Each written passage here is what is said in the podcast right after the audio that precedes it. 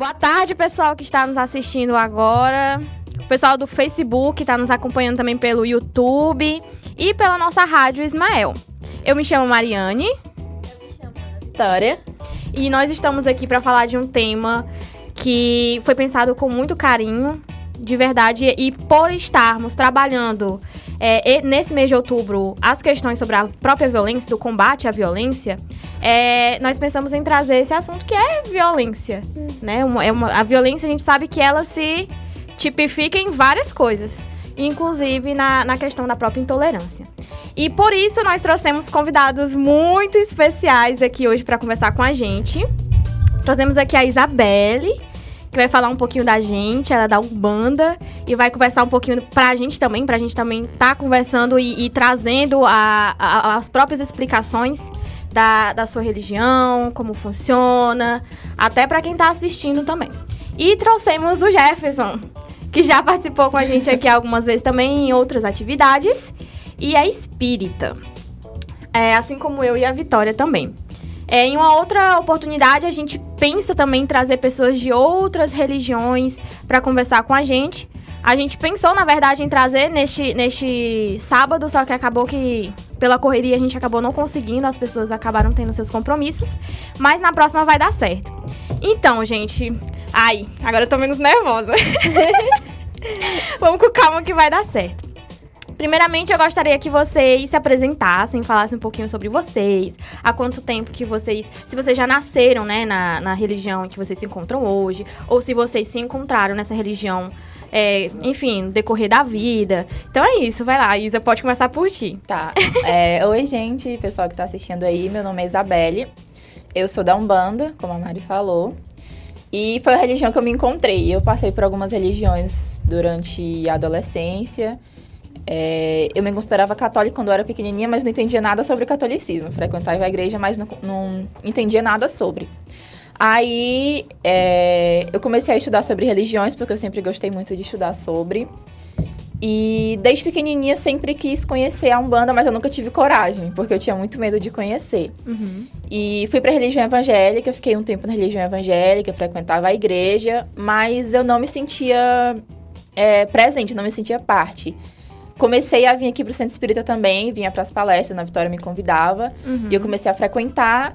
E sempre gostei muito, mas ainda não era onde eu me sentia a Isabelle. Até que eu tive coragem, começou a pandemia, eu tive coragem, não, eu vou começar a estudar sobre a Umbanda. Comecei a estudar sobre a Umbanda, tomei coragem para ir no terreiro visitar, fui a primeira vez, mas ainda não era o terreiro que eu queria ficar e que eu me encontrava, mas eu já sabia que eu tinha me encontrado na religião. Até que esse ano eu conheci o terreiro que eu tô hoje, uhum. me apresentaram e é onde eu tô. É onde eu me senti a Isabelle, é onde eu me encontrei totalmente e não me vejo fora da Umbanda. Ai, que ótimo, que lindo. Jefferson. É, eu sou Jefferson, é assim, não tem muito o que me apresentar, eu sou eu.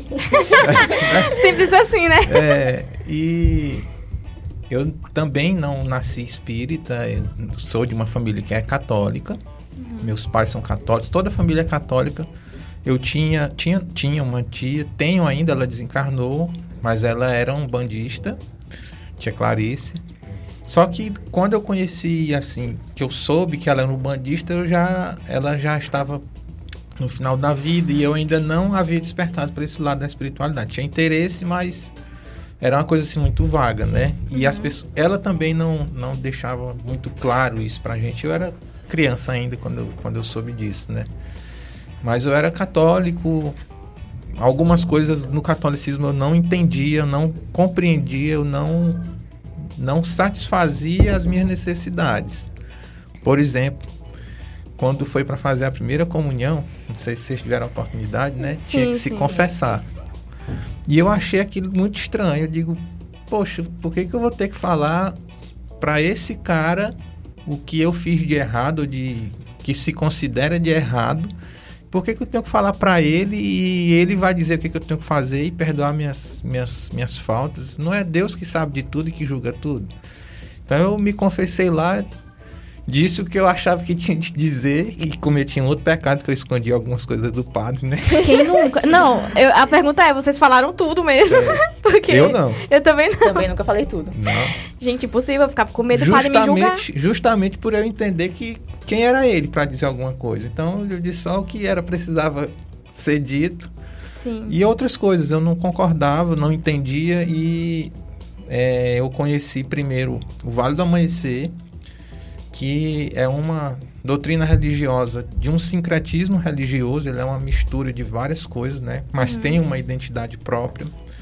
E eu, logo que conheci, me identifiquei, iniciei meu trabalho lá. Passei seis anos no Vale do Amanhecer e depois, quando é, surgiu a necessidade de buscar mais estudo e no Vale do Amanhecer eu não estava conseguindo encontrar as respostas que eu, que eu procurava, eu já tinha conhecimento do espiritismo, li alguma coisa, mas em casa, assim, avulso. E aí eu resolvi vir no centro espírita. Aí eu me quando eu comecei a estudar o espiritismo, não é que eu me tornei espírita, mas eu é, olhei assim e disse assim, eu era espírita desde novinho e não sabia, Não entendi. né? Sim. Quando eu, eu digo, olha, era isso aqui que eu já pensava desde o início da minha vida, então eu já era espírita, mas não sabia. Aham. Aí comecei a trabalhar e estamos aí até hoje, né? Ai, que coisa boa. É, no meu caso, e a Vitória também vai falar do dela, é, eu também não, não nasci em família espírita. Eu, a minha família toda, 100% dela, 90% dela, que a gente, somos, nós somos as exceções, e é católica também.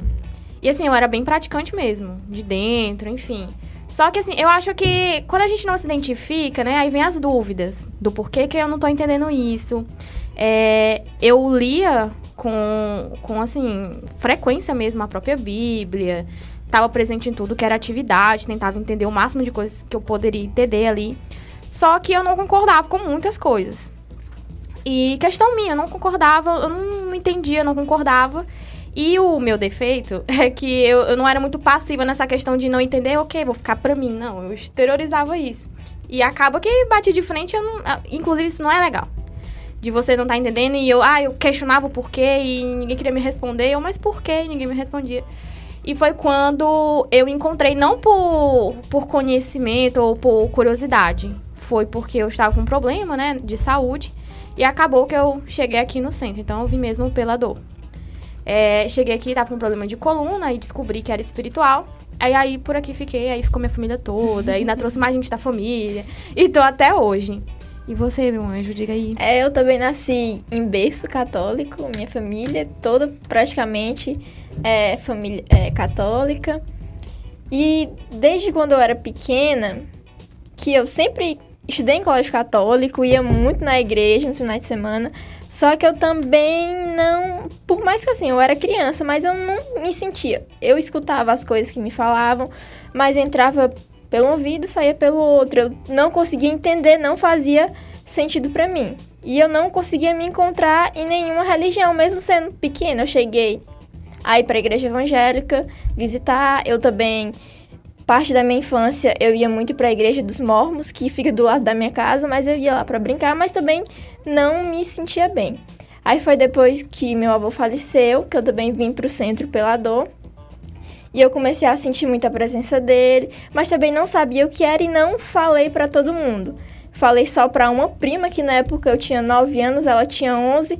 Aí por um acaso minha mãe descobriu e acabou que me trouxeram aqui. Eu tô aqui até hoje, meu lugar, me achei. Nunca mais vou sair, com certeza. E é justamente isso, é de se encontrar, não é? É- é- Eu não acredito, assim, na ideia de que tal certa, outra errada. Não, gente, é onde você se encontra. Às vezes, enfim, tenho amigos, muitos amigos de diversas religiões, de religiões que não são nem que nem tem aqui no Brasil mesmo, que não são não é, não são frequentes aqui no Brasil.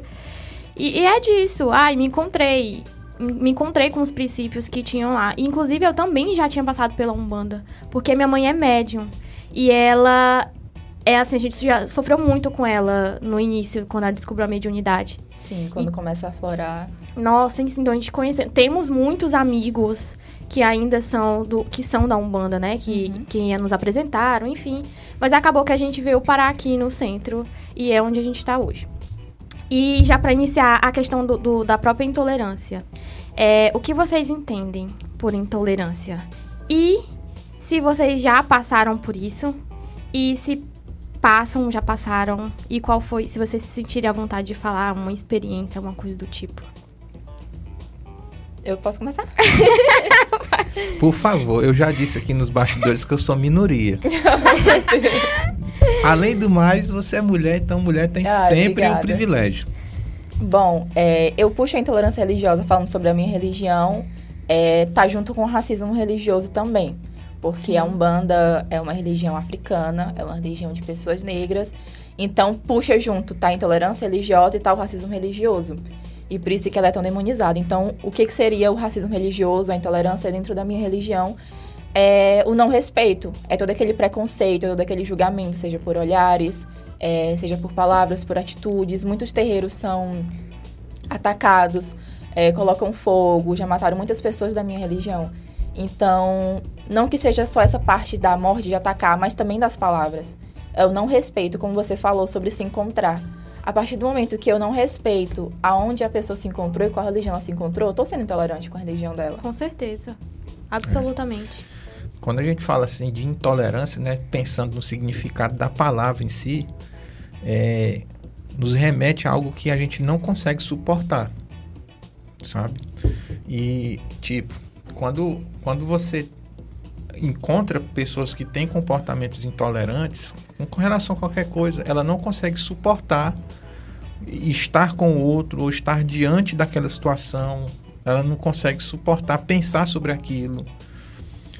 Se, por exemplo, eu fosse intolerante, tem gente que é intolerante que não aguentaria estar aqui nesse Sim, mesmo com ambiente só porque a Isabelle está aqui de turbante. Sim, sim. Ou com as guias. Ou com as Sim. guias, ou com, com a vestimenta mais característica da Umbanda, né? Sim.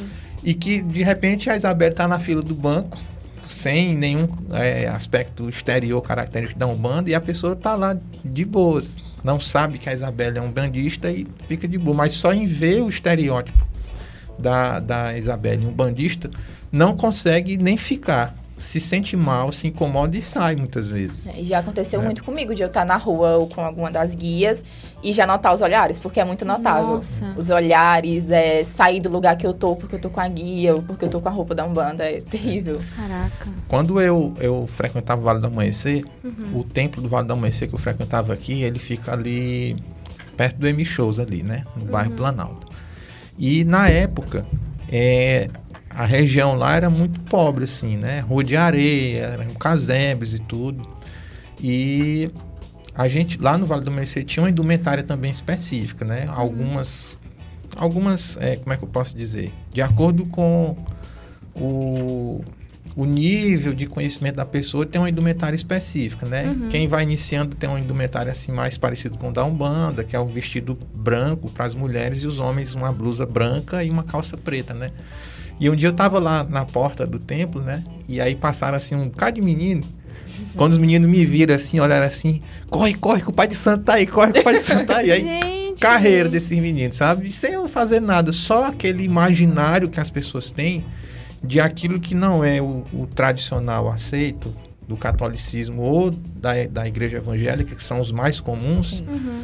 E principalmente quando é algo que eles não conhecem, eles tendem a chamar tudo de macumbeiro e ter medo pelo desconhecimento. Como se isso fosse algo ruim. Como se não conhece e o que está no imaginário de- da maioria das pessoas é de que é, outras religiões, não vou nem dizer religiões afro, mas outras religiões que não essas mais tradicionais, o catolicismo e, o- e a igreja evangélica, são coisas ruins, São Sim. né? demonizadas. são demonizadas. É verdade. E eu tive outra experiência.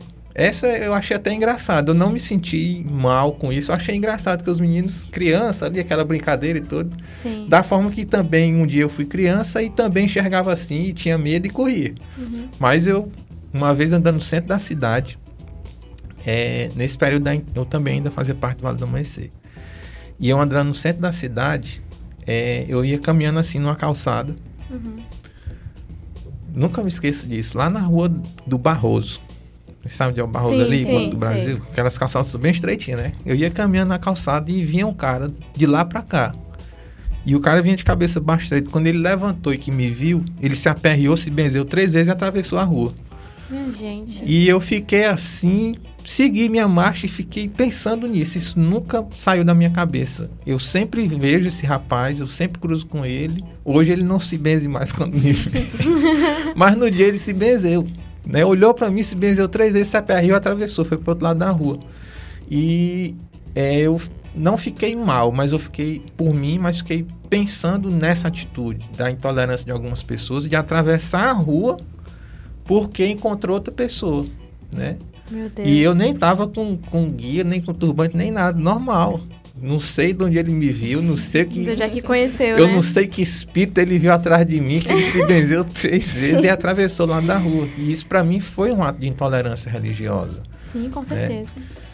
Tive pra mim que, que foi por causa disso. Não sei se, se para ele teve outro motivo, né? Mas Aham. eu achei que sim. E Pareceu, né? Bastante, que ele se benzeu três vezes e atravessou a rua. né? Três vezes, né? Nossa. E é justamente isso, é da ignorância das pessoas de não conhecerem. E como você falou uma coisa muito importante, é a questão do racismo. Porque é uma religião, tanto a Umbanda, mas como o Candomblé também. São religiões, né? O Candomblé da África, enfim, e a Umbanda, que é legitimamente brasileira, descendências afro. E o racismo que já, já traz consigo o racismo para essas religiões. Então, essa ideia do, do preto, é, que foi atribuída a uma coisa negativa, ruim, que a gente tem até hoje, foi automaticamente levada para essas religiões. Então, está interligado diretamente com o racismo. E é muito triste. Muito, muito, muito, muito triste mesmo. E no meu caso de, de, de experiências de intolerância, já tive várias.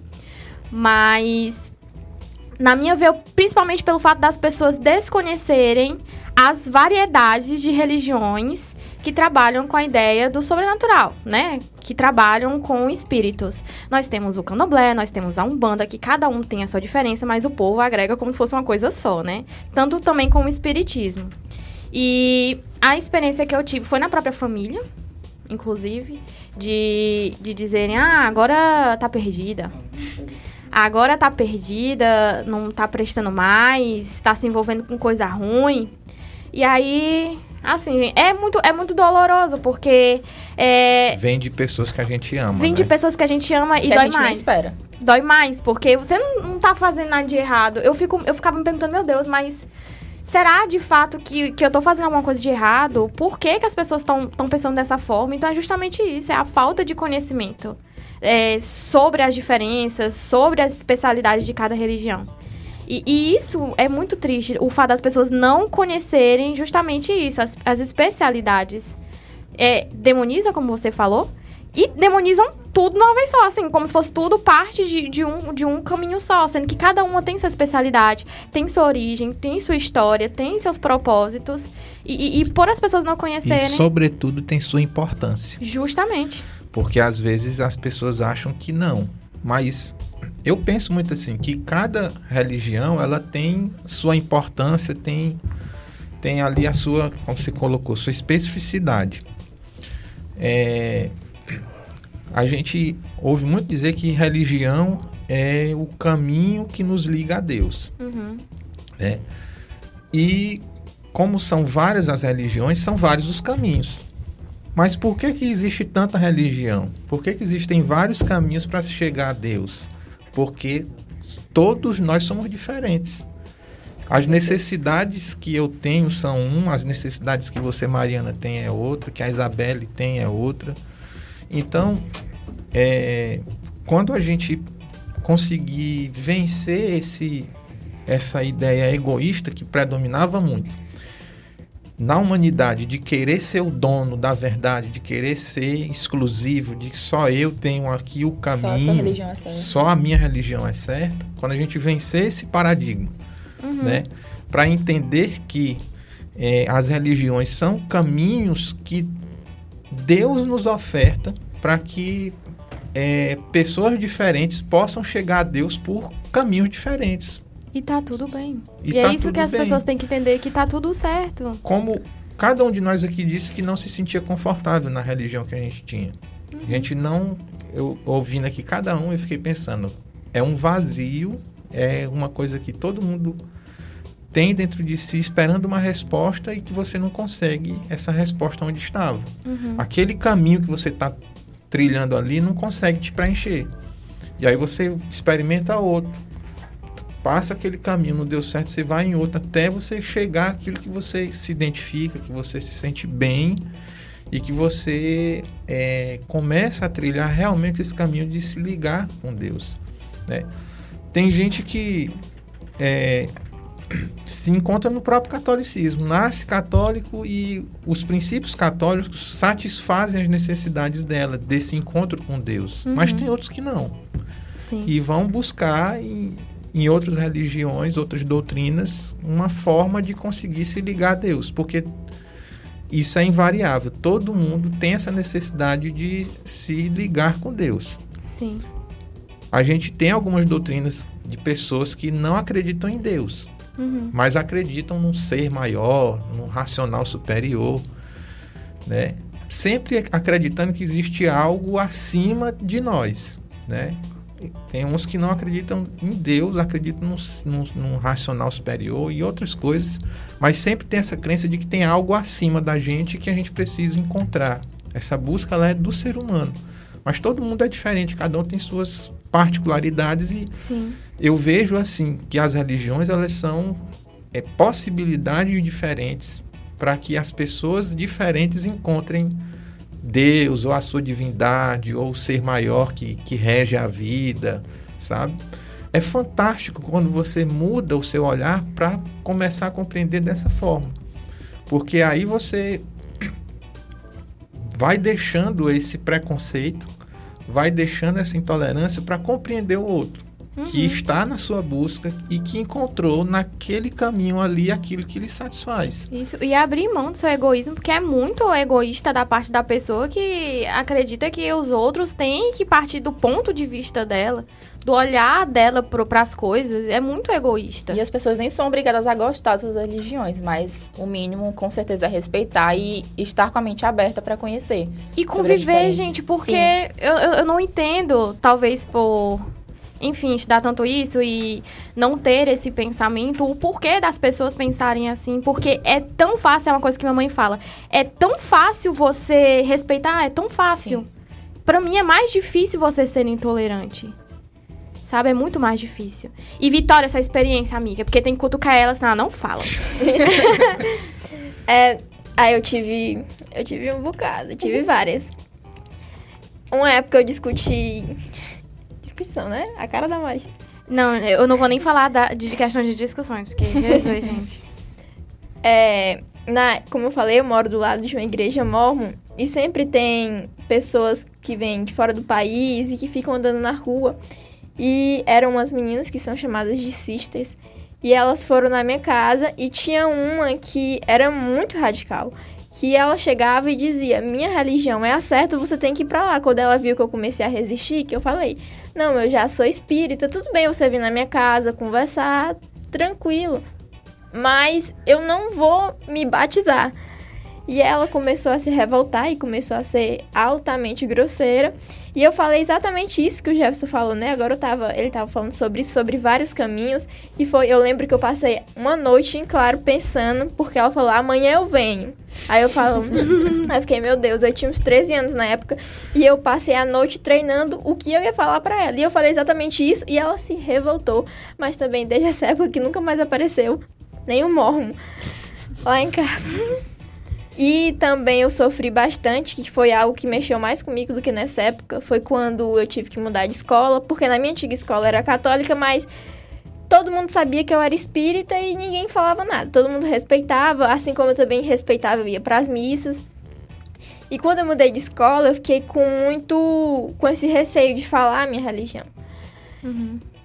E teve uma que eu nunca esqueci que tinha muito evangélico, né? Que estudava, ela estudou comigo, então ela sabe. Inclusive tinha, lá eu já sofri intolerância. em- tinha bastante evangélico Ai, que é estudava horrível. com a gente, inclusive amigas que eram bem próximas de mim e eu notava muitos olhares quando quando falava. Uma chegou a dizer que quem era espírita não acreditava em Deus, e isso mexeu muito comigo, muito. Eu cheguei em casa, eu chorei.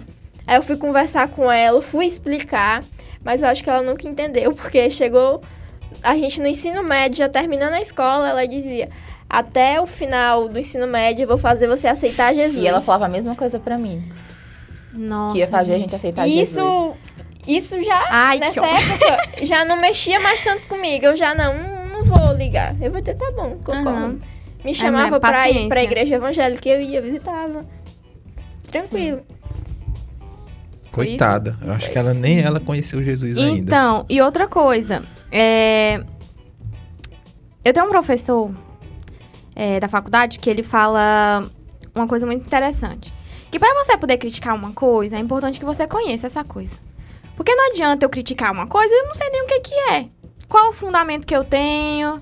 É é só isso, é o radicalismo. A pessoa pega esse radicalismo religioso que ela tem, junta logo com a ignorância, porque o radicalismo é o fato justamente da ignorância, e sem nem ver nem porquê, sai falando de um monte de coisa que não sabe, não é? E aí destilando ódio pra, pra todo canto.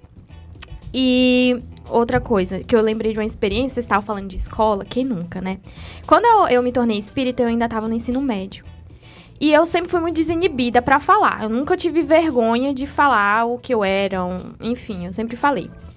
E assim, eu sofri uma intolerância, porque minha escola também era católica, inclusive era a mesma da Vitória. a gente, eu sofri uma intolerância num nível que eu fiquei com uma espécie de.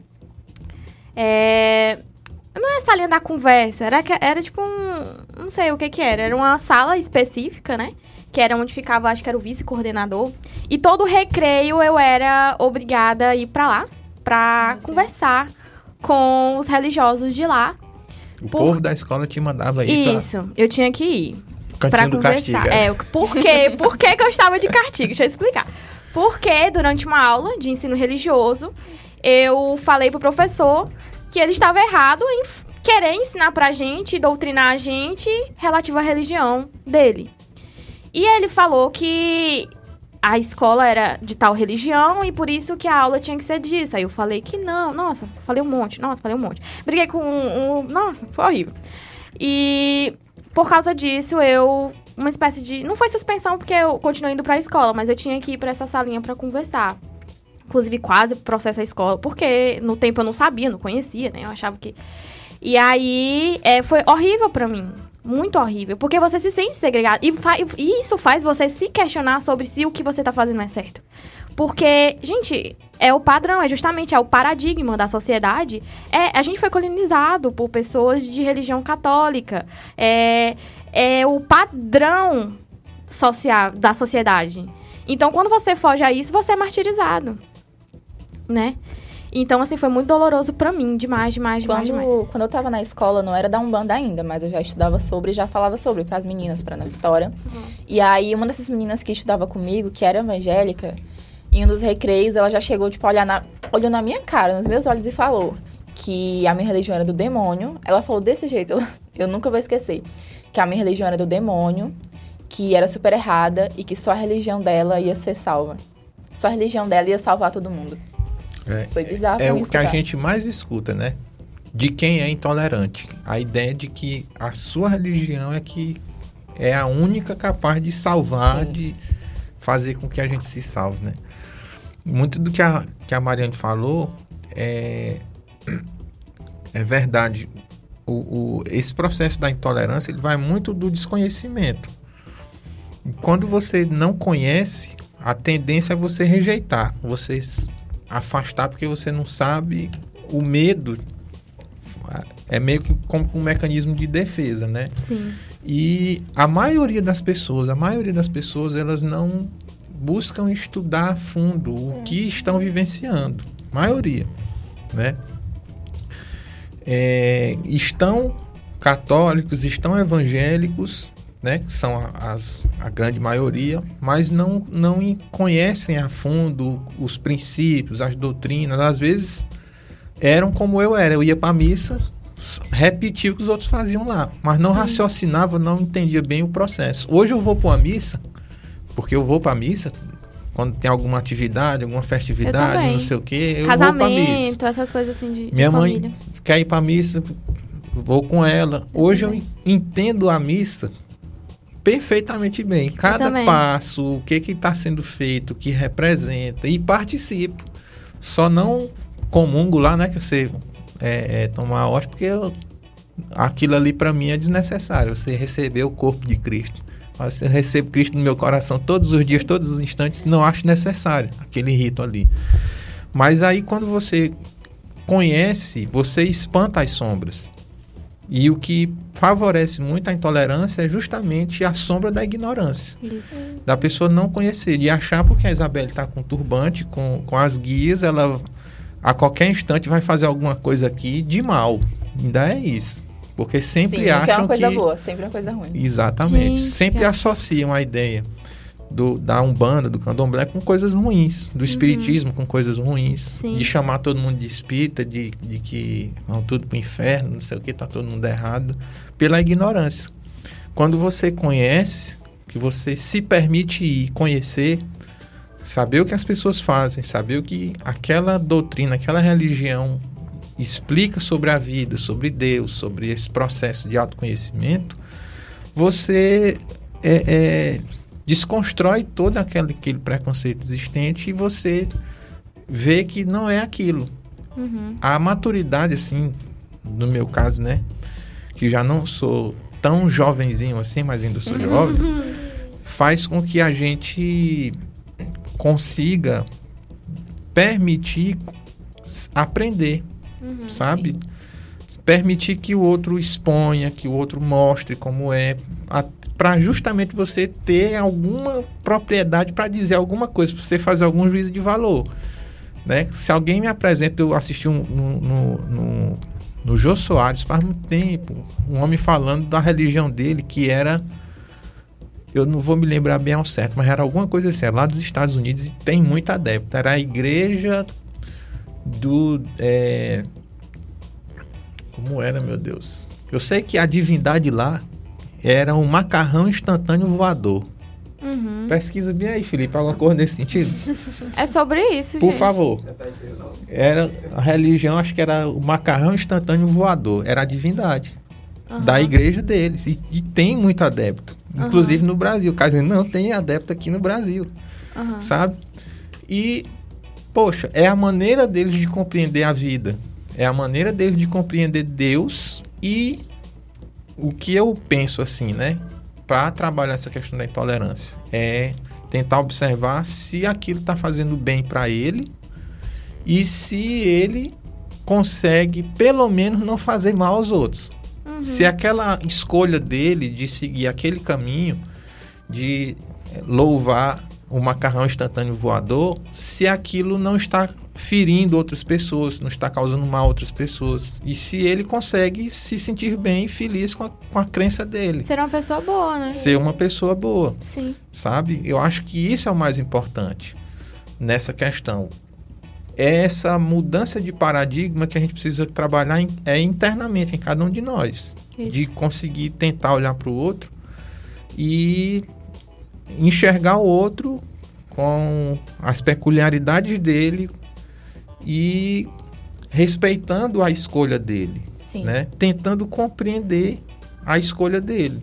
Nós não somos obrigados a, a amar o mesmo Deus dele, Uhum. mas nós, penso eu, somos obrigados a respeitar a escolha dele de amar o Deus dele, né? Sim. Não criticar, não, não dizer que está errado, né? Porque é a escolha dele, né? E a um tem partir do sua. momento que a intolerância acontece, que eu tô vendo o problema e o mal no outro, não tá no outro, tá em mim. E é como o Jefferson falou, uma coisa que a gente tem que tratar na gente, interna, e não o outro tem que sair da religião dele, vir pra minha religião, ou achar que a minha religião vai salvar. Não, o problema tá em mim e eu vou tratar em mim. A pessoa que tem que aprender a conviver. Sim, conviver e respeitar. A gente fica exigindo, né? Projeta pro outro. O outro que tem que Que seguir tem meu que padrão. Mudar, Por né? isso que é muito importante nas escolas as crianças desde pequenas estudarem as várias religiões É. que existem no Brasil e no mundo. Quando a a Mari falou, eu, eu, eu já pensava assim, né? Que eu tive também é, ensino religioso na escola. Eu estudei em escola católica, eu estudei em escola evangélica. E não tem como, eles sempre trazem por viés da sua doutrina. Sim, na sim. católica tinham as práticas lá que eram católicas, você tinha que rezar e tal. Na igreja evangélica tinha as práticas evangélicas, a maioria dos professores eram evangélicos e você quer queira quer não, você vai imergindo naquele mundo Sim. Sim. que eles vão passando. É uma coisa assim até natural. Eu não vejo como uma coisa forçada. No caso da escola evangélica que eu estudei, né? Não era forçado, mas era natural, era da vivência deles. Era como se a gente aqui montasse uma escola e a gente aqui fala abertamente, livremente de espírito, de mentor, de não sei o quê. E você vai ao Felipe, Pastafarianismo. pastafarianismo. Pastafarianismo, termo oriundo de uma amálgama das palavras pasta e rastafari. Com origem satírica fundada por Bob Henderson em 2005. Porra. Aí, ó. Caraca. Gente, é sobre isso. É o macarrão, né? É um macarrão do voador que é a voador. divindade. Tudo certo, então. É sobre isso, gente. É, É é sobre sobre, isso. isso. E tá errado ele pensar assim. Tá nada. É a forma dele entender a vida. A forma dele compreender a vida é com que ele se identifica. A religião certa é que faz você se tornar uma pessoa melhor e Olha, também ser melhor com as outras pessoas. Porque quando Pega faz mal, já não é mais religião. Não, sim. É, é, a, é a pessoa, é o mal dela. que Tá transbordando. E ainda tem outro detalhe. Isabelle tocou num ponto bem bacana. Quando faz mal, já não é religião. Porque é, aonde você for atrás, você vai encontrar pessoas fazendo coisas erradas. Sim. Em todas as religiões. Em todas as religiões. Na católica, na umbanda, no espiritismo, você vai encontrar em todas. Você vai encontrar alguém fazendo algo errado. Você vai encontrar alguém é, fora da curva. Mas fazendo... as pessoas não entendem que essa pessoa não representa a nossa religião. Exatamente. As pessoas aí, aí aproveitam aquele Sim. que tá ali fora da curva e dizer, ó ali, É desse jeito que acontece. Transfere, um né? bandista é isso aí, entendeu? E, e, e não é assim, sabe? É, é, é muito louco isso. Porque a gente, na hora que a gente vê alguém ali fazendo uma coisinha errada, faz parte da natureza nossa. De expor, julgar e condenar. Sim. Né? Mas onde você for, você vai encontrar alguém fazendo alguma coisa errada e essa pessoa, com certeza, ela não está seguindo o ensinamento da religião dela. Os princípios, né? Vai olhar lá no que tá escrito é outra coisa. Ali é- o Exatamente. problema é ela. Exatamente. É a pessoa que desvia-se do caminho. Não é a religião que está fazendo ela fazer aquilo. É ela, é o, é o caráter, é algo, é algo da intimidade dela que erra, porque todos nós somos Sim. Falíveis Sim. em todas as religiões. E a gente precisa separar essas coisas. Que você vai encontrar pessoas espíritas matando, roubando, furtando, fazendo coisa errada. Você vai encontrar no catolicismo pessoas fazendo isso. Você vai encontrar sacerdotes, pessoas, é, ministros, alguém de destaque, líder religioso cometendo erros. A gente tem a falsa ideia de que o líder religioso é alguém perfeito. Não é. É algo que foi construído na mente da gente durante muito tempo. E não é. Que os representantes deveriam ser, né? O, o Exato. certos. E é um ser humano como qualquer Como outro, qualquer que outro. pode errar. Né? Isso, isso. É Está verdade. passivo do erro. Então, é, essas coisas é que a gente precisa ir trabalhando para a gente ir desconstruindo es- esses paradigmas da perfeição do homem quando ele é o representante de Deus, né?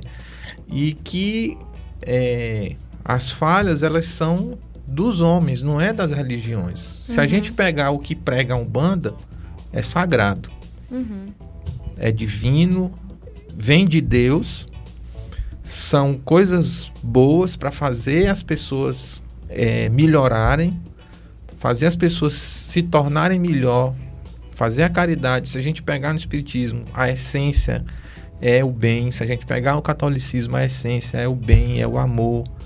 Se a gente pegar no hinduísmo, a gente só vai encontrar coisas boas. Isso. Né? A essência. Mas o homem, ele vai lá e deturpa.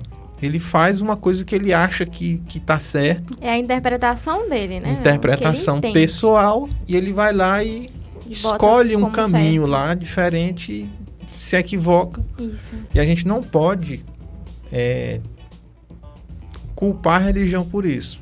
É a falha do homem. Isso. E outra coisa, é, nós como é, que trabalhamos né, com os espíritos, enfim, é, com as entidades, é, nós sabemos que esse preconceito aí acaba potencializado na gente, né? Porque aqui todos nós somos, né, de vertentes que, enfim, trabalham com o sobrenatural.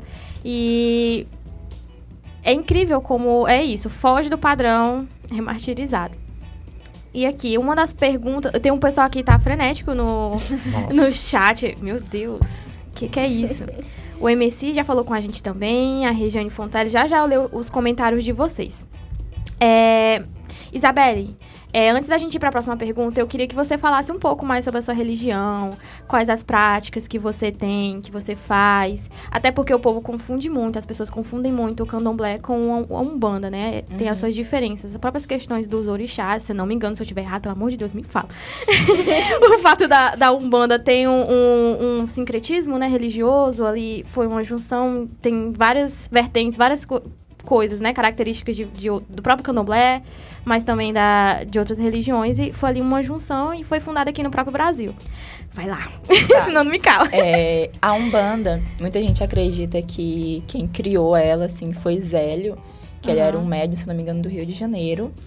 Só que, não, ela foi trazida, assim como o candomblé, a Umbanda também foi traga pra cá, pro Brasil. E foi se formar, foi formada aqui. O candomblé foi formado lá na África, trouxeram pra cá, e as práticas foram se adaptando aqui no Brasil. E no tempo da escravidão, o- as pessoas escravizadas, elas não podiam exercer a fé delas. Então, o que acontecia? O sincretismo que você falou. Porque elas eram proibidas de cantar para os orixás, é, de cultuar os orixás. Então, o que, que elas começaram a fazer? Fazer um sincretismo. é, de que Oxum era tal, tal santo do, da religião católica, de que Exu era um, de que Xangô era outro. E começaram a usar os nomes dos santos católicos para poder cultuar os orixás africanos. Pra poder esconder, né? Isso, pra poder esconder. Pronto, Uhum. pra poder esconder, porque aí é, os portugueses, enfim, entendiam que eles estavam sendo colonizados, mas eles não estavam deixando ser colonizados, eles estavam só mascarando aquilo. E É uma forma de resistência, né? isso Oh. era uma forma de resistência. Era uma forma de resistência. E hoje em dia eu não vejo tanto o sincretismo como algo necessário.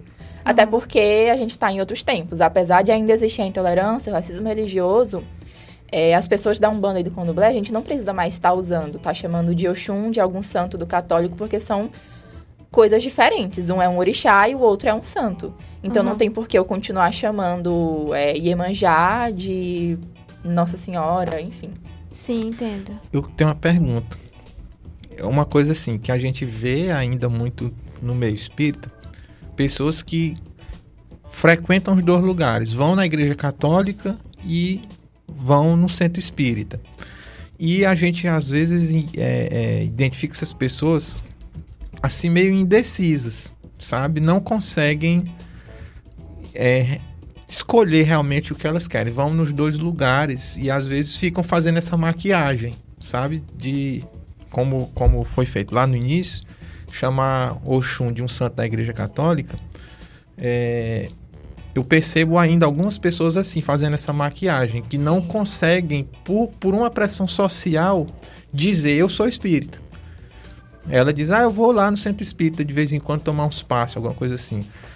Você você vê no terreiro que você frequenta alguma pessoa assim que que vai na igreja católica, vai na Umbanda, mas não ela é um bandista. Ela se sente um bandista, mas ela não consegue se libertar da pressão social de se declarar um bandista e abandonar outra igreja, assim. Lá no meu terreiro já aconteceu de pessoas que foram visitar de serem ou da igreja católica ou evangélica, mas terem muito a vontade de entrar para casa, de entrar para a religião da Umbanda, só que não conseguirem se libertar disso por causa da pressão, tanto familiar, às vezes da sociedade, ter vergonha também. E tem essa indecisão de pessoas, às vezes, que são da religião. Não acontece no meu terreiro, mas eu já vi acontecer em outras casas.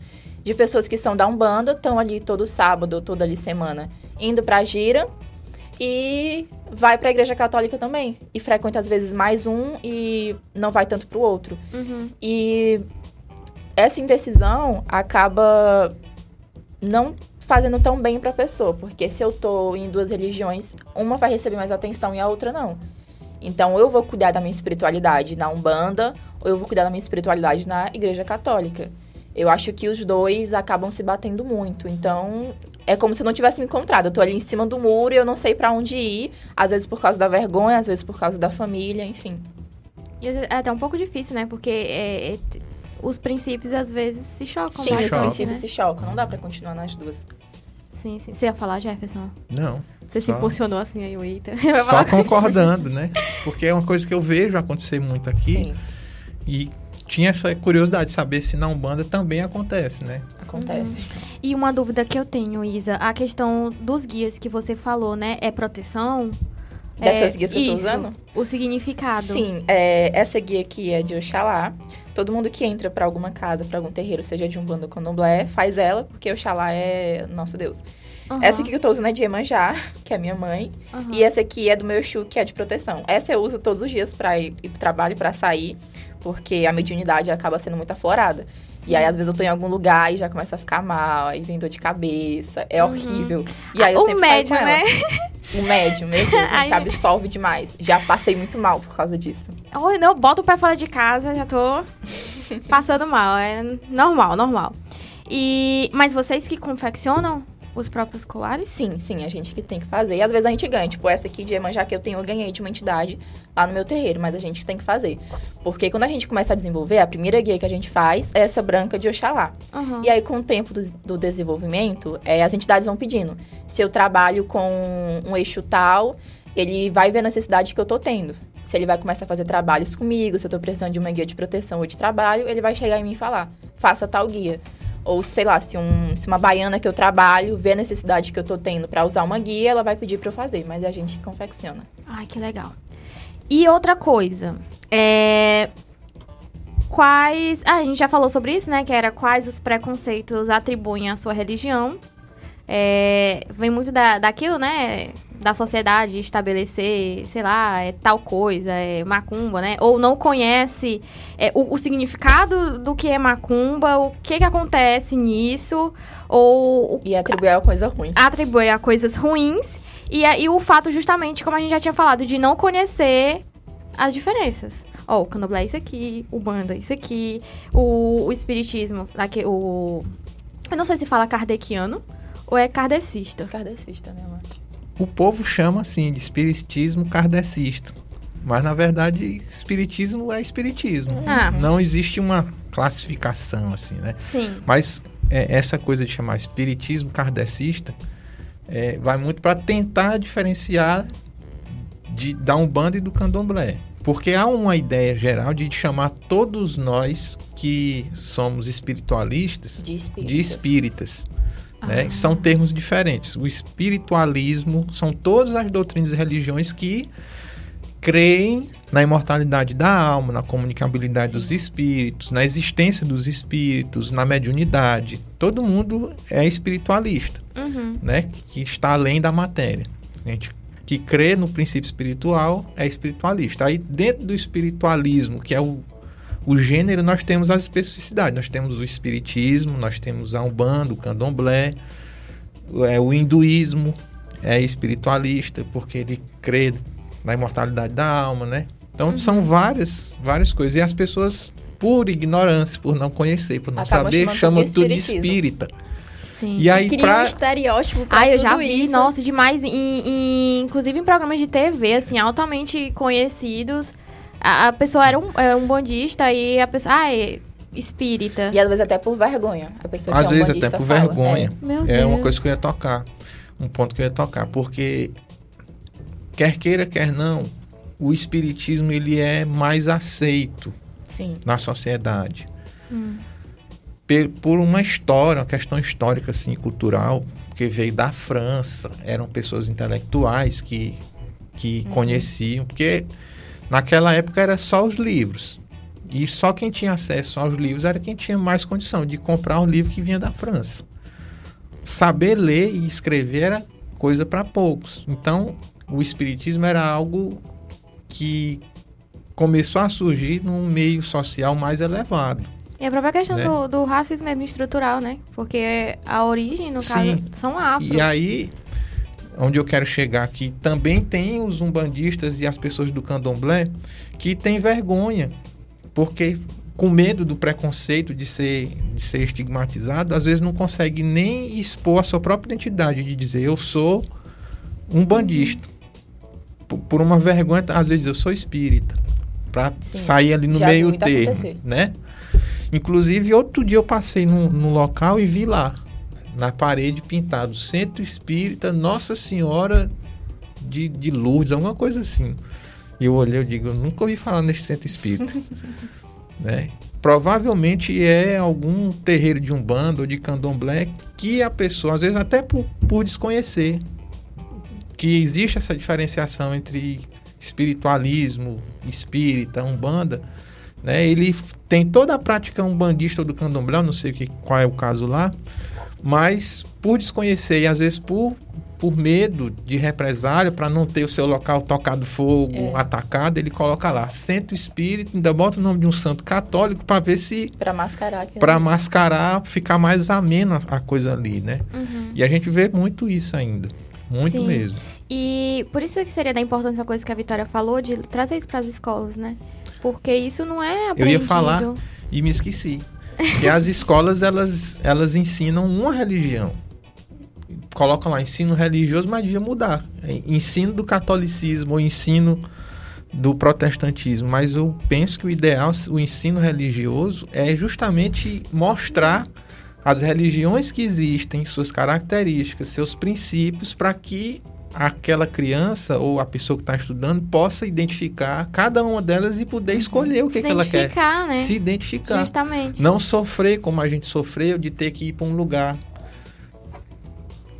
Experimentar, não saber. Vai em outro, vai em outro. Ficar Às de vezes lugar em fica lugar. de galho em galho até sofrendo. Na maioria dos casos das pessoas que são que têm mediunidade sofrem porque não se encontram, podendo ter esse sofrimento encurtado se ela já tivesse uma uma base, algum conhecimento onde ela pudesse ir mais específico ali procurar aquilo que ela acha que vai conseguir lhe satisfazer, né? É verdade, acontece muito, muito. Minhas irmãs relatam muito que- a questão da intolerância, né? Ela dentro da sala de aula, é, parte dos próprios professores de desconhecerem. É muito tenso uma pessoa que está ali como a autoridade, né? Como a pessoa que é, é o, o detentor do conhecimento. É, não conhecer o, o básico Só que ter seria conhecimento isso. sobre religiões cristãs. Justamente. E é, é triste demais. É triste demais. E nós passamos anos na escola, dá tempo de estudar uma boa parte das Sim. religiões. Dá, sim. Acaba que certas escolas que acabam que não tem nenhuma religião e acaba na aula de, de ensino religioso a professora, o professor tratando de várias religiões, mas de forma muito superficial. Porque ela não conhece. E outro detalhe, não sei no tempo de vocês, o meu é um pouquinho assim, eu acho que eu sou de uma década. Só alguns, alguns É, anos, quase Mero nada. detalhe para o espírito mortal. mas é, não sei se ainda é hoje, mas o ensino religioso ele é, ele é dado, ele é ofertado lá nas séries iniciais. Sim. As crianças bem pequenas às vezes têm condição nem de, de pensar sobre aquilo, né? Uhum. De, de, de interpretar, de, de raciocinar em cima daquilo que está sendo trazido, né? Sim, sim. E o que faz com que seja muito mais algo de doutrinação, porque ensino só uma religião, do que proporcionar ensino mesmo, é, nesse, nesse sentido de, de dar uma autonomia de conhecimento para a pessoa, para ela, a partir daquele conhecimento, se direcionar Sim. na vida, né? Isso. E. é, eu esqueci o que eu quero dizer, mas tá tudo bem. Deixa eu ver se eu relembro. A gente tá falando de quê mesmo? Intolerância religiosa. Eu sei. Mas a, ah, da questão do Estado laico. Pronto, lembrei. Gente, por favor. Já se passou mais de meia hora de live, minha cabeça já tá doidinha. E a, a questão. Uma hora? Meu Deus, mas tá tudo bem. É a questão do próprio Estado laico, porque a gente tem ali na nossa Constituição muito bonitinho, né? O Estado é laico, papapá. Mas na prática você vai ver o sistema educacional, ele é muito fragmentado. Ele não é unificado nesse aspecto. Que deveria ser, eu acredito que deveria ser. Na questão de, ó, o Estado é laico. Ou mostrava tudo ou não mostrava nada. No papel, na teoria, é lindo. O Estado é laico. As escolas devem ofertar ensino religioso. O E as pessoas problema respeitam as religiões é, no papel. o problema é que quando chega na sala de aula, esse professor de ensino religioso, ele não oferta como a gente pensa que deva ser o melhor, de ofertar o conhecimento Sim. sobre todas as religiões. Muito porque ele não se permite, por preconceito, conhecer as religiões para poder ofertar. E, e para dar aula, não são pessoas que estudam religiões. É, sei lá, o fulaninho de lá, que é catequista, não sei o que lá, e vai lá dar aula de, de- da, da religião dele. Deveria ser a pessoa que estuda de fato, né? Eu não sei qual é a faculdade. É teologia. Teologia, né? É. Que- Só que o que, que acontece na prática? É, muitas vezes não existem profissionais habilitados que Hum. têm a graduação em teologia. Ou graduação não, bacharelado em, em teologia. Aí pega-se uma pessoa que já é concursado efetivo de outra matéria, ele não tem onde dar aula, aí jogam ele para dar aula de ensino É. religioso. É Isso verdade. É o que acontece. É o Isso que acontece. aconteceu na É nossa última escola, que colocaram um, um- uma pessoa... Eita, Josh, e se a coordenadora estiver assistindo? Tá não. Assistindo. Tá tudo bem. É porque ela mandou um link pra nossa tia coordenadora e horas que eu falei Vitória. Vitória, já foi! Não, vou falar disso mais não. Abafo. Mas eu digo isso porque eu vi isso acontecer. É, mas isso aconteceu já. Eu, aconteceu eu também. tive a oportunidade de, de entrar para dar aula como É, professor vai. substituto. E eu não sou. Eu sou bacharel em direito. Na época eu estava estudando direito. Mas o pessoal diz: não, faz. Porque tu consegue botar para sociologia ou filosofia. Porque não tem profissional é, graduado que faz o teste, fica a vaga. E porque tu é estudante da área de, de humanas, eles te botam lá. E assim foi feito. Pai. Então eu dei aula de sociologia e filosofia na rede pública do estado aqui do Piauí, sem ter a formação, Eu não vou falar nem nada. né? Mas eu, me também. orgulho muito disso. Eu acho que fiz um bom trabalho porque eu me esforcei para para passar sociologia e filosofia para os alunos, né? Tem gente que nem se esforça. Tem gente que não tá nem aí. Tem gente Chega que é lá, formado que nem vai. É melhor ir o aluno. eu que fui é substituir um professor que as referências que eu ouvia não eram muito boas. Dele, Ai, né? no meu caso também foi desse jeito. É assim, é, o dia exato vai lá dar aula, né? A pessoa que tá fazendo, sei lá, outra coisa, É. aí vai lá dar aula de física. Mas é desse jeito mesmo, a falta de preparo das pessoas pra falar sobre um assunto que é muito importante, porque Muito reflete importante. muito na violência, gente, porque a intolerância é, é muito triste. O quanto, o quanto de, o quanto que as pessoas podem ser más, ruins, com pessoas de religiões diferentes. E já que estamos aqui com um bacharel em direito, Ui, devia não ter dito você isso. é advogado. É, eu queria falar com você sobre a questão das consequências, né, jurídicas e tal, da pessoa que ela é intolerante. Como é que a- o nosso estado vê isso, trabalha disso? Apertou sem me abraçar. Se eu soubesse que tu ia me perguntar de direito, eu tinha estudado para dar a resposta de direito. A, a Vitória Mas- até anotou o número da lei. sei. eu Mas, sei. mas eu- a gente sabe que é, é tipificado criminalmente, né? Sim. A conduta de intolerância religiosa, ela é uma conduta é, ilegal. E eu não sei dizer aqui qual a pena prevista para quem pratica um ato de intolerância. É, é no máximo a- até três O anos. Felipe Olha vai pesquisar e vai botar aqui e, no e telão. também é, você paga um valor. É até Multa, três né? anos, aí você paga. Uhum. É crime de ódio, né? Eu já, não? Não já estou ouvindo cliques aqui ao fundo. né? Que é Pessoa, o tempo que aparece. Não, mas Sim. eu, eu também não sei, não. Eu- eu- Essa eu- não lei. cobrem de mim, por favor. É, já Mas o que acontece é que é muitas vezes, mesmo tendo a lei, por exemplo, no caso é, da intolerância do racismo com a minha religião, de terreiros que são atacados, que é uma coisa que não vai pra frente. Não, Eu não é ia por dizer. Era a né? gente ia entrar nesse assunto. se, até. se A Isabelle põe o pé ali fora. Passa alguém e diz assim: Ei, sua macumbeira do demônio. E ela chega na delegacia para denunciar. Infelizmente é a realidade de alguns lugares, né? Sim. Primeira coisa que a pessoa que atende lá diz assim: Você vai querer mesmo botar isso para frente? Sim. Olha, você vai ter que ir na justiça, você vai ter que passar por uma audiência, você vai ter que arrumar testemunha. Não é melhor deixar isso aí quieto, não? É, é, a- dificulta, né, pra Dificulta pessoa pra ter pessoa como uma desistir. besteira. a puni- Porque a puni- tratam como besteira, porque acham que é bobagem, né? E isso é uma forma de intolerância também religiosa. Sim, com Sim. certeza. É muito difícil você violação. provar que sofreu é, racismo, que você sofreu intolerância religiosa. É muito difícil provar. É muito difícil. E qual é, amiga? Lê aí pra nós. Qual é que é a, a lei? É a lei número 7.716, de 5 de janeiro de 1989.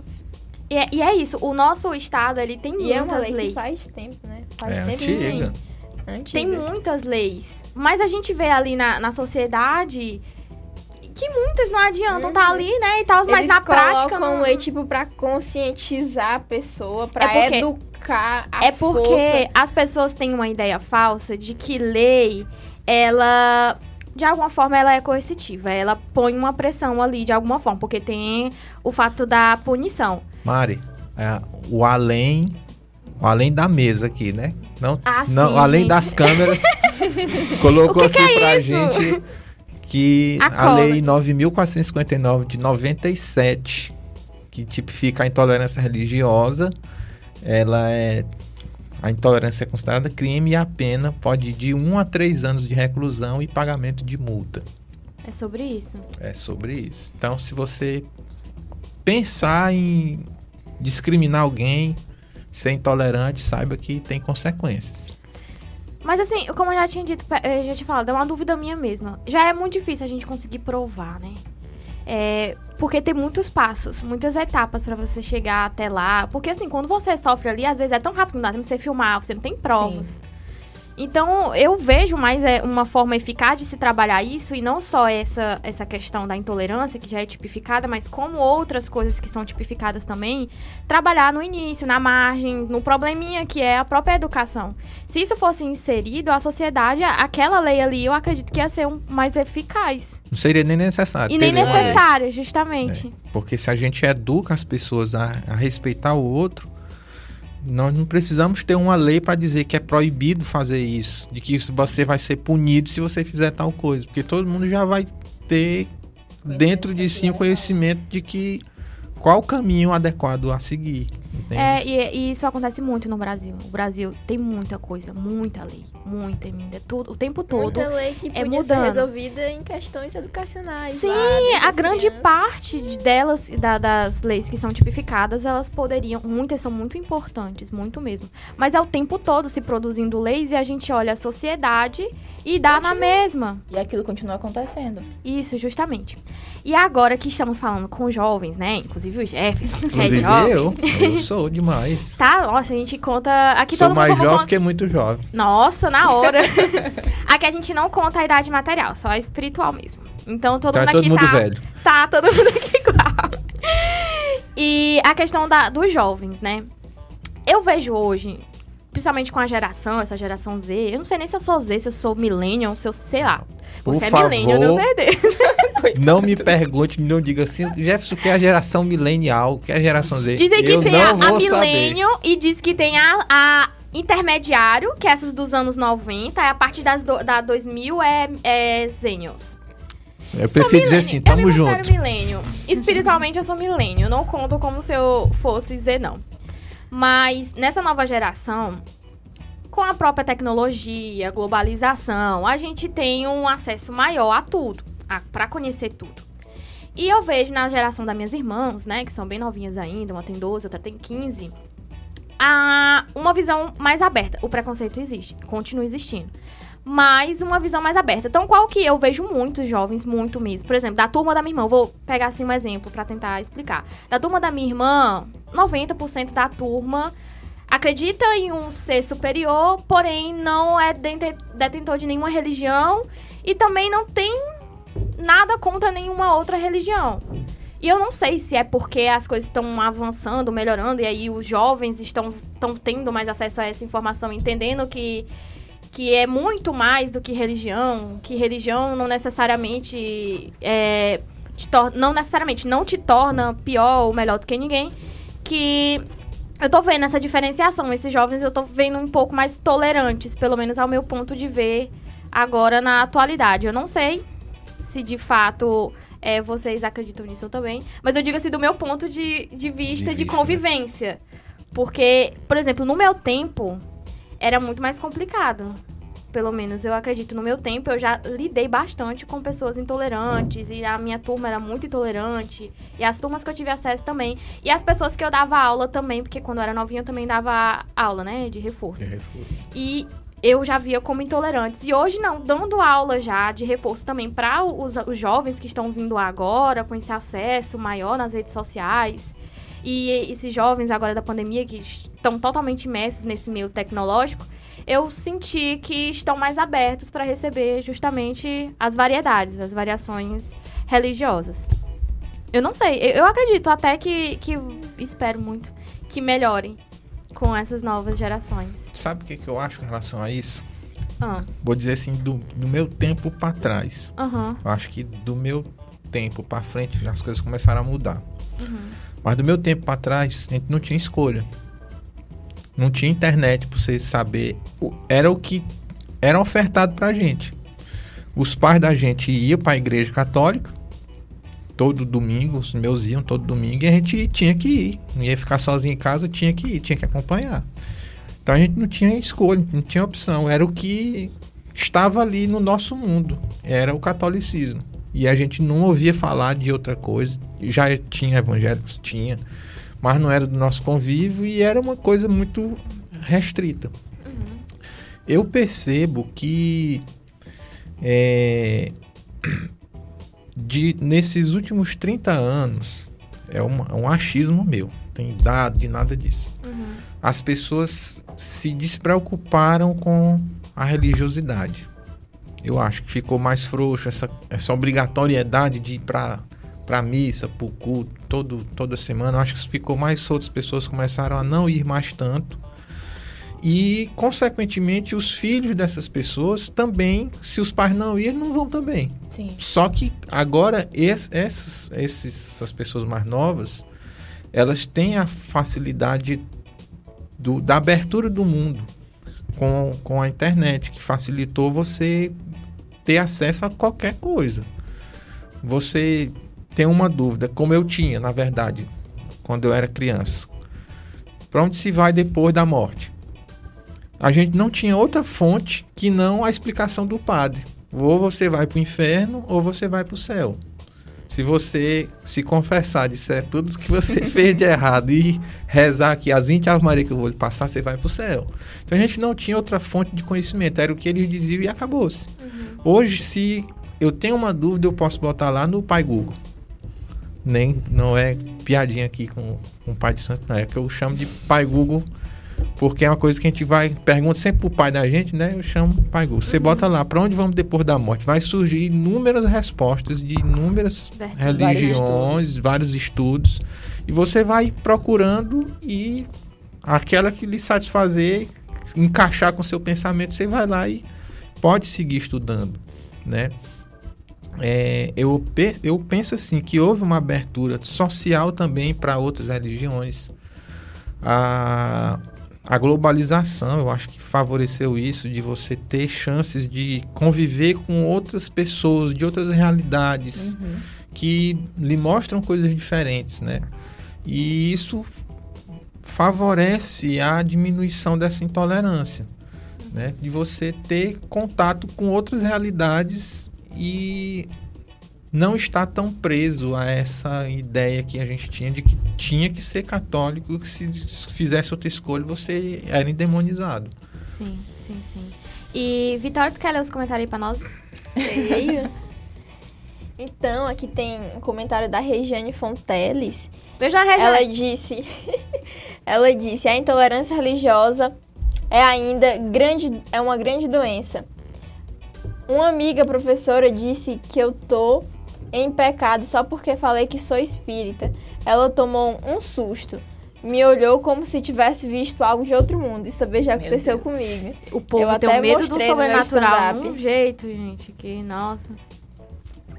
O Emerci colocou aqui que só teremos só teremos o que não conhecemos. A partir a partir que conhecemos, o medo desaparece. Só tememos, Tememos, né? só tememos o que não conhecemos. A partir.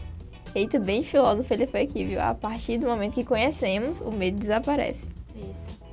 E só demonizamos o que a gente não conhece também. Justamente. Exatamente.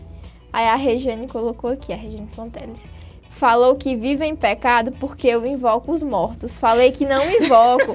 eu dialogo com os espíritos, até porque morto não fala. É a- E ainda joguei batata quente nas mãos dela. A senhora. Afrontosa, dona Ela Regina. falou assim: a senhora sendo professora de história, é, acho que ela quis dizer que há sete anos, precisa estudar e conhecer mais para poder criticar ou comentar. Caso contrário, a senhora será uma mera repetidora de algo. Eita. Tá vendo? Arrasou. Dona Regiane. É sobre isso, dona Regiane. Se posicionou, né? O Emerci colocou assim: é isso mesmo, Jefão. Vários caminhos para realizar ou religarem, por sermos diferentes em momentos diferentes. O correto é acolher, seguindo as orientações do nosso mestre maior e não julgar. Isso. Aí aqui a Samanta Magalhães dando boa tarde. É, tem uma menina aqui com o nome de Filha de Ogum. Minha amiga é linda. Acho que é Ai, Eita, que a Isa tá com a torcida aqui. Quer ler aí mais alguns? Ó, tem vários, tem vários. Gente, tem que muito maravilha. comentário. Eu adoro, gente, falar com vocês. Cadê? Tem quantas pessoas assistindo? Aqui no YouTube tem 18. A gente ainda tá transmitindo no Facebook e ainda tem na rádio também. Legal. Tem muitos comentários. Então, aqui, ó, Rodrigo Oliveira. É... Peça pra Isa falar um pouco mais sobre a história dela com a espiritualidade. É, meu irmão de santo. Como ela conheceu e tal. Hum. É boa pergunta. e dolorida também, mas enfim. É, eu encontrei a Umbanda por amor. Graças a Deus foi por amor, não foi pela dor. Mas eu não tava passando por momentos tão fáceis assim. E aí eu fui a primeira vez num terreiro. Não foi um terreiro que eu me encontrei, como eu já tinha falado antes. E quando eu fui esse ano, que eu fui iniciar em um terreiro, que é lá no Coqueiro, é onde eu frequento. Inclusive, mais tarde eu tenho giro. Aham. E Deixa eu cortar um pouquinho. Pode Tem cortar. Quantos terreiros aqui em Parnaíba de Umbanda? Sabe Eita. dizer? não sei dizer, mas. Uma base, assim. Que são conhecidos, eu, se eu não me engano, pelo menos uns cinco ou seis. Mas te- sempre tem uns aqui numa ruazinha ali, Sim. numa esquina, que é bem escondido. Aham. Mas acredito que chega a, uns 10 ou um pouquinho mais. Bastante. Legal. De candomblé que não tem muito. De candomblé eu acho que tem pelo menos uns três ou quatro. Menos, né? Aham. E aí, foi a primeira vez num terreiro. Tava lá eu sentada na consulência, comecei a, a assistir a gira, as entidades chegando. E eu já entendi aquilo, mas tava ali absorvendo. Até que uma baiana me chamou. Uhum. A mulher do meu pai de santo, que estava incorporada, recebe uma baiana, ela me chamou, perguntou qual era meu nome e o que eu queria lá. Uhum. Aí eu fui, eu falei que eu tava à procura da espiritualidade. Eu tava querendo me encontrar. Ela falou, você se encontrou então. E me levou pro dirigente espiritual da casa, que é o baiano seu Zé do Coco. E ele começou a conversar comigo, perguntou como eu tava me sentindo lá, se eu acreditava que lá era meu lugar, que a Umbanda era meu lugar. E naquela hora eu não tive dúvidas. Eu tinha total certeza que eu queria estar ali. Você se encontrou, né? Sim, me encontrei. Parece que a mente, assim, explodiu, É eu uma abri. coisa energética, né? Você Energética, muito sente. É energética. verdade, é verdade. Aquela- A gente sente, tipo, não quero sair daqui. E na hora que eu falei que eu queria ficar ali, é, eu acabei começando a irradiar na primeira entidade que eu recebi no terreiro, que é a Mãe Baiana. O Aham. grande amor da minha vida. Me arrepiei todinha. e aí foi quando eu comecei a, a irradiar com ela, é, quando eu comecei a trabalhar com ela, incorporar. E fui salva. Completamente dá vontade de chorar, mas eu fui salva lá. Oh, não chora, não, eu choro também. É, e não vai dar certo eu chorar não também. Porque todos nós, quando a gente se encontra, é, é- é muito bonito isso, né? É, é de dentro pra fora. É uma coisa muito bonita. Eu acredito que todos nós temos uma experiência de quando a gente lembra quando a gente se encontrou. Né, quando a gente sentiu de fato que é, a gente era pertencente àquele lugar, que aquele lugar nos fazia bem. E é muito bom a gente estar num lugar em que a gente se sente bem, a gente se sente conectado. Com certeza. Eu tô imaginando Tá os emotions aí na, na- nas redes sociais, as Ah, carinhas chorando, todo mundo. Ah, e o que me deixa mais triste é de saber que, que pessoas, por não compreenderem isso, né, o quão bem a gente se sente. Não enxergam quão bem faz pra pessoa. Justamente, e isso é que me deixa triste. Eu não suporto, gente. Se eu ver uma coisa dessa é, de intolerância, É. quando eu vejo, eu não consigo me segurar. Porque eu as tenho que pessoas, falar. as pessoas demonizam muito a minha religião, mas não entendem é, que foi ela que me salvou. Assim como o Espiritismo pode ter salvo o Jefferson, a Umbanda me salvou. Me tirou do fundo do poço. As entidades foram lá, me pegaram no fundo do poço e me levantaram. Só um detalhe, eu não tô salvo ainda não, viu? Meu Deus. Um processo ainda, né? É um processo. É. Mas que bom. Que bom que você se sente assim feliz. Eu fico muito feliz por você estar feliz. e eu quero chorar, mas eu não vou chorar. e, pra, e o nosso tempo já. Meu Deus, falta só sete minutos pra acabar. Nossa. Pra gente encerrar, eu queria fazer duas perguntas. A primeira é a importância de nós jovens estarmos falando sobre isso, porque nós somos o reflexo. Gostei do nós. Nós, nós quatro aqui. Nós somos o reflexo dessa sociedade.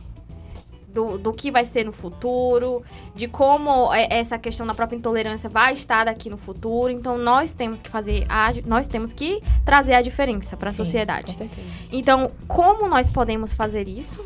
Fora assim o óbvio, né? Que é, enfim, o próprio respeito. E a outra pergunta é. Só um momento que eu esqueci. Só um momentinho, gente. Problemas técnicos. Deixa eu responder logo enquanto tu ah, pode aí. responder, pode responder. Eu acho que a parte mais importante que a gente tem que fazer é se posicionar, Sim. sabe? Não ter vergonha de dizer eu sou espírita, eu sou um bandista, eu sou adventista, eu sou Não ter vergonha de passar seu conhecimento sobre a religião. Exatamente. Não, não ter vergonha de dizer eu sou da igreja do do macarrão voador. Sabe? Você se posiciona. E eu sempre pensei assim, fora esse episódio do, do cara que se benzeu e atravessou a rua, e algumas poucas coisas assim, é, dentro da família, mas eu não passei por dificuldades de intolerância quando eu disse eu sou espírita. Pelo contrário, é, as pessoas, quando eu dizia assim, ah, eu sou espírita, as pessoas diziam assim, ah, logo vi, pelo seu jeito dá para se imaginar que você era espírita. Então, acho que quando você faz o trabalho de ser uma boa pessoa, de se melhorar, de seguir o ensinamento que a sua religião passa, porque eu acredito nisso, que toda religião ensina a pessoa a ser melhor. Sim.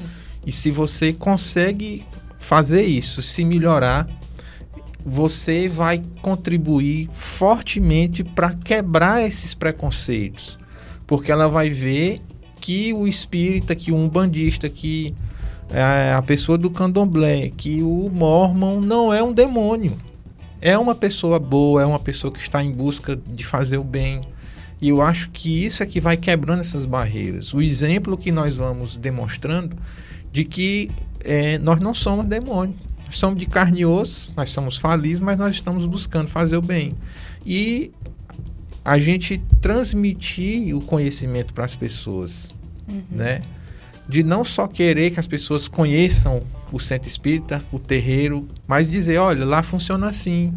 Não precisa você ter medo. Aí, O que, que a gente faz lá? A gente estuda, a gente faz prática tal, para as pessoas conhecerem. Se a gente não levar o conhecimento das pessoas, elas nunca vão conseguir Nunca vão descobrir como é e não vão se libertar do preconceito. Sim. Porque é justamente não sabem o que é e têm uma ideia previamente formada e que geralmente é induzida a pensar que é endemonizado, que é coisa do, do capiroto, do satanás. E, e é a gente vivenciando isso, mos- mostrando quem nós somos, mostrando principalmente quem nós nos tornamos após é, começarmos no Espiritismo, na Umbanda, em qualquer religião, a modificação nas nossas vidas, as pessoas vão olhar e vão dizer, ó, não é esse endemoniado todo que dizem aí. Que de bom a Por- gente tem a oferecer, né? Exatamente.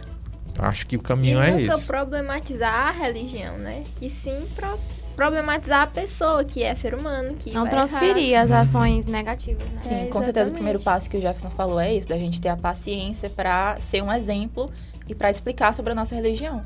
Porque é aí que a gente vai conseguir fazer com que as pessoas entendam que aquilo é sim do bem. Uhum. E que pode ter um ou outro que faz aquele mal, mas que não representa a minha religião. Porque o problema tá nele. Justamente. E e trazer para a vida justamente os princípios positivos, né? Nós como espíritas, nós temos um- um- uma linha de visão que se baseia justamente em conhecer esse conhecimento e trazer esse conhecimento para o bem, através da caridade, é você se transformar, se autoconhecer.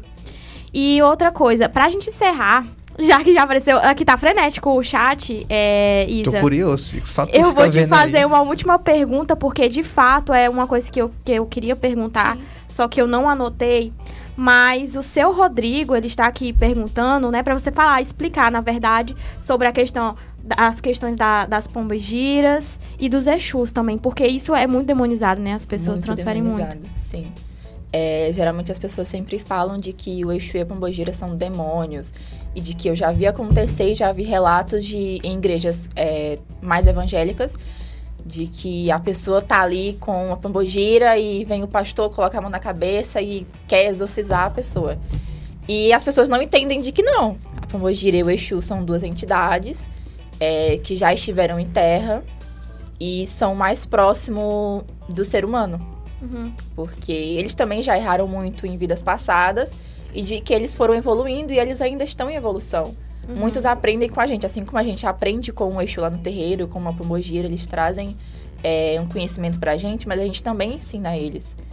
E não é todo esse demônio que as pessoas falam. Não, pombogira é uma mulher. Já foram mulheres, né? Existem várias. É, que eu- já é viveram em isso que eu ia te perguntar.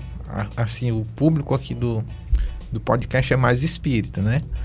Tem várias pessoas assistindo aí de outras religiões também, mas a maioria creio que seja espírita. E era o que eu ia levantar aqui para você explicar melhor. Quando a gente fala assim, Exu e Pombagira é como se fosse uma categoria de entidades, né? Que não, não é só um Exu para todos, Sim. não é só uma pombagira. Tem o Exu tal, tem a pombagira X, pombagira Y, não é isso? Sim, existem falanges, por exemplo, falange da pombogira Maria Padilha, Maria Farrapo. Aí dentro existem várias Maria Padilha das Almas, Maria Padilha Uhum. da Encruzilhada. Aí Exus também, Exu Capa Preta, existem vários Exus Capa Pretas, é, Exus Tranca-Ruas, existem, existem vários. Não é só um e são bem diferentes também. Sim, sim. Show. Que maravilhoso. E eu acredito que seja isso. Eu estou muito feliz da gente poder estar tendo esse diálogo. Eu espero que futuramente a gente possa trazer também outras pessoas de outras religiões pra gente conversar mais sobre, aprender a se amar e a se respeitar, porque é isso que importa no final Sim. de tudo, a gente saber conviver uns com os outros, respeitando os limites de cada um, né, até onde um acredita, até onde o outro não acredita. E eu acredito que esse é o papel de todos nós como sociedade, a gente viver de forma harmônica, né? O que foi isso, Vitória? É, eu a caneta. Viu o que, que você tem a falar pro nosso público que tá aí nos assistindo? Derrubei a caneta. falar que para exercitarem mais a empatia, que eu acredito que a empatia seja o melhor remédio para curar essa doença que é a intolerância. Eu acho que é só exercitando a empatia. Hum, Exercitar a empatia também, a educação, entre outras coisas, mas eu acho que empatia é o principal. Ter a mente aberta também para entender Uhum, sobre outras Justamente. religiões. É, já passou, gente, o tempo em que a gente não, não, não aprende a, a respeitar as diferenças. E as informações estão aí agora. Tem É. tudo na internet. Informações meu, de tá aí. qualidade. E Isso se você não, não ainda não tá preparado para vir conhecer um centro espírita, para conhecer um terreiro, para conhecer a igreja católica ou evangélica, vai na internet que tem tudo explicadinho, né? Pelo menos ali de forma, não é na prática, né? Mas ali tem uma teoria sobre Ou pergunta para alguém que é da Hum. religião também. É. Isso. Eu E procura, explicar e procura sobre. informação de qualidade, porque tem muitas fake news aí que Isso. acabam propagando a intolerância religiosa. Isso, justamente. Então é isso, pessoal. Muito obrigada, Jefferson. Muito obrigado, Isa. Eu espero que ter a oportunidade de conversar. De, de conversar com, Com certeza, vocês. eu aceito convite Outras gente podia vezes. encerrar com música. Ai, é mesmo. Eu tava pensando que eu ia passar despercebido. Ai, ai. É, por um momento eu esqueci que o Jefferson toca, hein? Mas antes do Jefferson encerrar, a gente, a gente pode fazer a oração final e depois ele, ele cantar? Ou canta logo e depois faz? Beatriz, é vulgo produção, né? Vulgo Beatriz. Hã? Canta logo primeiro? É. Ah, então pronto. E então, pessoal, muito obrigado por vocês que está. Qual é o nome do seu Qual é terreiro? Um Ai, meu terreiro. É no coqueiro, né? Isso, gente, meu terreiro é Caboclo Pena Branca e Baiano Zé do Coco, lá no terreiro. Se alguém quiser visitar, pode me procurar. Aí fala o horário de funcionamento pra quem tiver, tiver interesse de conhecer. Sim, dia de sábado, as giras começam geralmente 6 horas e vão até umas 9 ou 10, acaba bem tarde, dependendo do dia. Hoje tem gira, inclusive, e o meu terreiro é ali depois do Barra Mares. O Barra Mares ali no Coqueiro, já Sim. quase chegando em Macapá. Aham, Pois pronto, pessoal. E também quem quiser, von- tiver vontade, tiver é, participando de outras religiões, tiver vontade de conhecer também o Centro Caridade Fé, ele fica aqui na rua Samuel Santos, em Parnaíba, e funciona às quintas, A né, livraria Beatriz? funciona. A livraria de segunda a sexta, É. domingo. E quintas, sexta a gente tem estudo, sábado tem atendimento. ah, com- Domingo tem mocidade. E domingo palestra e mocidade, no domingo, viu? É. 5 e meia. Ó, mandar beijo pra Maristela, que tá com o pé furado. é pro Rodrigo, que é amigo da Bel, pro Emerci, pra dona Rejane. Ah, minha mãe. Beijo, mãe. Então, beijo, pessoal, viu? Beijo, é um, pessoal. um prazer ter estado aqui com vocês hoje. Até o próximo podcast, viu? Calma aí, tem que encerrar na música. A música, gente, não vai embora não, hein? Isabelle, vocês. é, Pai Nosso. A oração do Pai Nosso. Lá vocês fazem. Antes de iniciar a gira, Pai Nosso e Ave Maria. Pronto. Então eu vou fazer o Pai Nosso. Pra ser bem eclético pra todo mundo.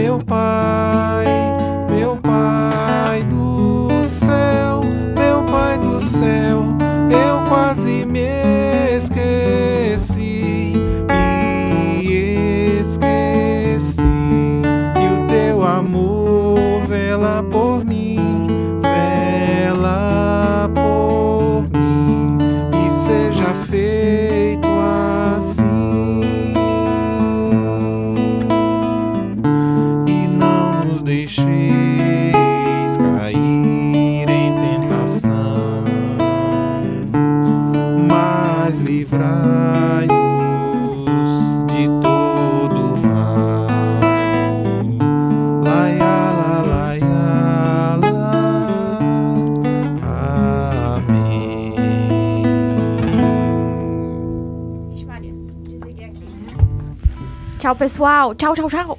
Tchau. Um abraço.